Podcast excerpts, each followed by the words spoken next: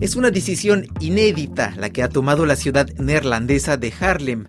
Este municipio de 160.000 habitantes prohibirá la publicidad de la carne procedente de la ganadería intensiva. La razón de esta decisión se debe a que las autoridades locales quieren poner fin a los anuncios de productos que aceleran el calentamiento global. Y es que la ganadería contribuye al 14% de las emisiones de gases con efecto invernadero, como el metano o el CO2, según cifras de Naciones Unidas. En un reciente informe, la Agencia para la Alimentación y la Agricultura, la FAO, estima que el consumo mundial de alimentos de origen animal se multiplicó por 5 en las últimas seis décadas y seguirá creciendo de aquí a 2031, según las proyecciones. Los expertos del panel internacional sobre el clima indican también que reducir en un 45% las emisiones de metano permitiría evitar un aumento de 0,3 grados de temperatura. Entonces, ¿tendremos que dejar de comer carne para luchar contra el cambio climático? La ganadería genera fundamentalmente dos gases, el metano y el óxido nitroso. El metano como consecuencia de la fermentación que se produce en, la digestión de los rumiantes y también como consecuencia de la fermentación que ocurre por los estiércoles de los animales. Esas son las dos fuentes fundamentales de, metano. Y, el óxido nitroso fundamentalmente por la fertilización de cultivos para generar alimentos, tanto para humanos como para animales. David Yáñez Ruiz es veterinario, especialista en nutrición animal e investigador en el Consejo Superior de Investigaciones Científicas, el CSIC de España. Como referencia, el metano, por ejemplo, calienta 28 veces más durante un periodo de 100 años, pero el periodo de permanencia en la atmósfera es de cientos de años en el caso del CO2 y en el caso del metano son solo 12 años. ¿Qué significa esto? Pues que siendo un gas que tiene mayor poder de calentamiento y que tiene un tiempo de permanencia en la atmósfera bajo, todas las acciones que pongamos encima de la mesa para reducir la producción de metano van a tener el efecto positivo en cuanto a calentamiento, lo vamos a ver más rápido. Después hay, una, hay otra parte asociada también a la, producción de CO2, que es, bueno, que es el transporte de materias primas y tal, pero quizás la más importante es la que está ligada a la deforestación, que no es, es una emisión que está ligada al eh, generar algunos ingredientes para piensos de animales, en, sobre todo en, zonas de América y de Asia. Dado que comemos cada vez más carne y que la producción del sector ganadero es una fuente significativa de emisiones de gases con efecto invernadero, hay dos soluciones, o reducimos nuestro consumo o buscamos soluciones científicas para que la industria ganadera sea menos contaminante. David Yáñez Ruiz optó por la segunda solución. A ver, las técnicas que nosotros estamos trabajando mm, actúan a distintos niveles o la más general, digamos, es seguir mejorando la, eficiencia en, el sistema productivo, es decir, que tenga el menor número de ineficiencias posibles en cuanto a que la alimentación sea adecuada, que los animales estén sanos, que la longevidad de los animales sea la mayor posible. Todo eso contribuye a que las emisiones se reduzcan y, ahí, por ejemplo, está también todo lo que es el, eh, uso de inteligencia artificial, que intenta es, pues, eh, desarrollar herramientas para saber exactamente qué es lo que tiene que comer cada animal qué tratamiento requiere cada animal individual, de manera que no haya animales que coman de más. Pero después existen otras medidas más específicas, en mi caso son las que están ligadas a la, alimentación del rumiante en cuanto al desarrollo de aditivos que mejoren, que reduzcan la producción de metano. En, en, rumiantes. De esos ya hemos trabajado en algunos, algunos ya en colaboración con el sector privado ya están en, ya están en el mercado. Se habla también de incluir algas en la alimentación animal para reducir las emisiones de metano. Sí, a ver, eh, entre los compuestos que pueden reducir la producción de metano existen unas algas específicas del género Asparagopsis, son algas rojas que tienen unos compuestos eh, halogenados de manera natural que eh, inhiben la producción de metano por parte de los microorganismos de la panza, del rumen de los animales y lo hacen de manera eh, muy efectiva, con unas reducciones de hasta el 80-90%. Y ahora mismo, pues em, en California, por ejemplo, ya se está, se está comercializando un producto eh, que se llama brominata y que, y que está, bueno, que es básicamente alga desecada y que, y, que ya está entrando el mercado.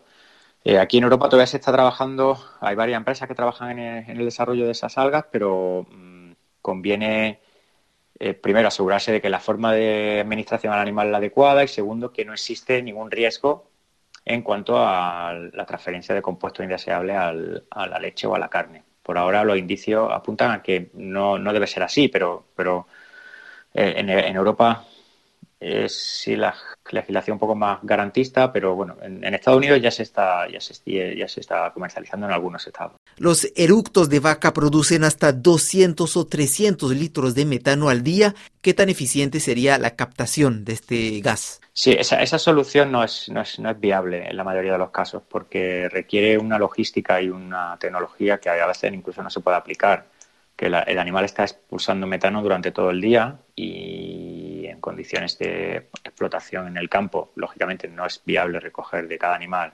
Eh, lo que sí se, está haciendo, y algunos países han apostado por eso, es recuperar el metano que se genera de las, de las excretas, del estiércol.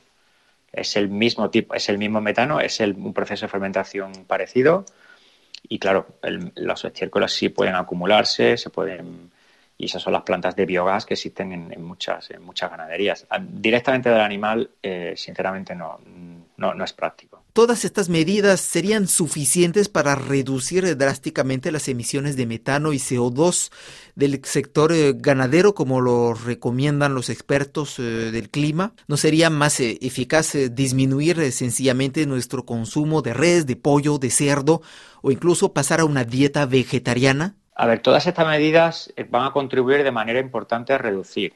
Si se aplican de una manera generalizada, es decir, si se aplican solo en un, en un porcentaje bajo del sector, no, tiene que aplicarse a una escala grande. Dicho eso, el que es un, es un, es un debate bueno pues muy interesante el que, también lo mencionaba al principio de tus preguntas en, en cuanto al consumo de productos de origen animal. Está claro que hay sectores de la sociedad occidental que necesitan reducir, algunos, ¿eh? ¿eh? el consumo de productos de origen animal. Pero hay otros que, no llegan, por ejemplo. Hay, hay población infantil que no llega al consumo de leche eh, necesario. Estamos hablando en países occidentales, en otros países en desarrollo muchísimo más. Entonces, eh, es cierto que en, en, en las zonas occidentales hay que reajustar el consumo de productos animales, pero yo sinceramente no creo que eso vaya a, a contribuir a una reducción significativa por la sencilla razón de que la población, eh, hay que hacerlo, ¿eh? pero que la población mundial va a seguir subiendo y en muchos países emergentes el consumo de productos animales eh, sigue en alza.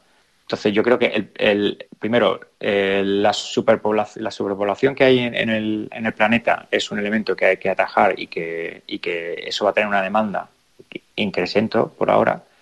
Y bueno, pues sí, el reajuste de algunas eh, dietas eh, en, el mundo occidental o en el mundo más desarrollado puede ser otra de las soluciones, pero no va a ser la solución. Entre otras cosas porque, porque, eh, porque no, no, no, no, puede alimentarse el mundo a base de dieta vegana. Y segundo, los que promueven este cambio de alimentación se olvidan que somos animales, somos organismos omnívoros. Producir mejor, eso sí, pero ¿dónde? En Sudamérica, en Brasil y Argentina, sobre todo, la ganadería representa una industria colosal, tanto para la producción de carne como para la soja que alimenta a estos animales. Ambos países figuran entre los cinco naciones que más carne de vacuno producen. Y en los últimos años, este sector ha sido responsable de gran parte de la deforestación, otro factor de agravación del calentamiento global. Hernán Giardini es responsable de la campaña de bosques en la ONG ambientalista Greenpeace en Argentina. El 16% de la, de la deforestación eh, Europa la tiene de alguna manera indirecta con, la compra, ¿no? Sobre todo de, carne, soja, aceite de palma, este, productos que, que, generan deforestación en Sudamérica, en Indonesia, ¿no? Así que el 16% de la deforestación está directamente vinculada a la compra eh, por parte de Europa de, carne, soja o aceite de palma, ¿no? Y en el caso de, Sudamérica en particular, tanto en Brasil como en Paraguay, como en Bolivia, como en Argentina, eh, la expansión de la destrucción de los bosques, ya sea el bosque amazónico, lo que es el Gran Chaco en, la zona de Argentina y Paraguay, sobre todo, se está dando por, soja o por ganadería en la mayoría de los casos. Y, y el, tanto la soja como la ganadería eh, se exportan en, gran medida se exportan a, China y Europa, ¿no? Así que hay, hay una relación directa entre las exportaciones de soja y ganadería con la deforestación y la, expansión a las zonas que históricamente ya eran agrícolas-ganaderas, como puede ser las Pampas en, Argentina, en el caso de Argentina, hacia el norte del país, en la zona de, lo que es el Gran Chaco, eh, se, ha, dado en los últimos 30 años una expansión muy grande que ha significado una pérdida de bosques de, cerca de 8 millones de hectáreas en, en, 30 años. O sea, primero fue fuerte la soja, pero ahora la ganadería es otro de los factores claves de, en términos de deforestación. Y para evitar contribuir a la destrucción de los bosques, la Unión Europea estudia prohibir las importaciones de soja, carne bovina y otros productos agrícolas si proceden de la deforestación, una medida que la ONG Greenpeace aplaude. En cuanto a reducir el consumo de carne, la ONG se muestra más mesurada. A ver, nosotros no tenemos una postura eh, de solución eh, vegetariana directamente, sí consideramos que hay que comer menos carne y mejor carne. Eh, menos, obviamente, eh, eh, implica un cambio en muchos países de, reducción de su, de su forma de, alimentación, que es bastante complejo y que va a ser gradual en términos de, la cultura, ¿no? Este, la, la, alimentación no es solo el acceso a cierto alimento a buen precio, también una cuestión cultural y eso obviamente también hay que respetarlo y el cambio cultural lleva tiempo. y comer menos carne es una necesidad desde el punto de vista climático, eh, por supuesto, y, pero también este, mejor carne, cuando decimos mejor es, obviamente libre de deforestación, con, libre de, agrotóxicos y, obviamente libre de, procesos que impliquen este, eh, el uso de excesivos antibióticos porque están en, corral, con bienestar animal, o sea, una, una agricultura y una ganadería eh, ecológica, ¿no? Entonces, desde ahí, es menos y mejor es nuestra postura. en el caso de Argentina hay que tener en cuenta que, bueno, tenemos a, a la mitad de la población este, en situación de pobreza, con lo cual este, hablar de temas de alimentación en nuestro país este, o plantear la dieta tiene que ser así cuando la gente está complicada para acceder a, en algunos casos a, alimentos de, calidad a buen precio, es un tema complejo, ¿no? En los países que estamos en una situación este, de tanto nivel de pobreza, no es tan sencillo tener un debate acerca de qué consumimos, ¿no? La dependencia económica de Brasil y Argentina a la producción de carne y a la exportación de soja es tal que solo se podrían conseguir más compromisos medioambientales del sector agropecuario mediante negociaciones internacionales, insiste Greenpeace. Mientras tanto, los expertos sí recomiendan una dieta más equilibrada para los habitantes de países ricos como Estados Unidos o los países europeos. Y la dieta vegetariana ya es cada vez más popular entre ciertos sectores de la juventud sensible a la cuestión climática.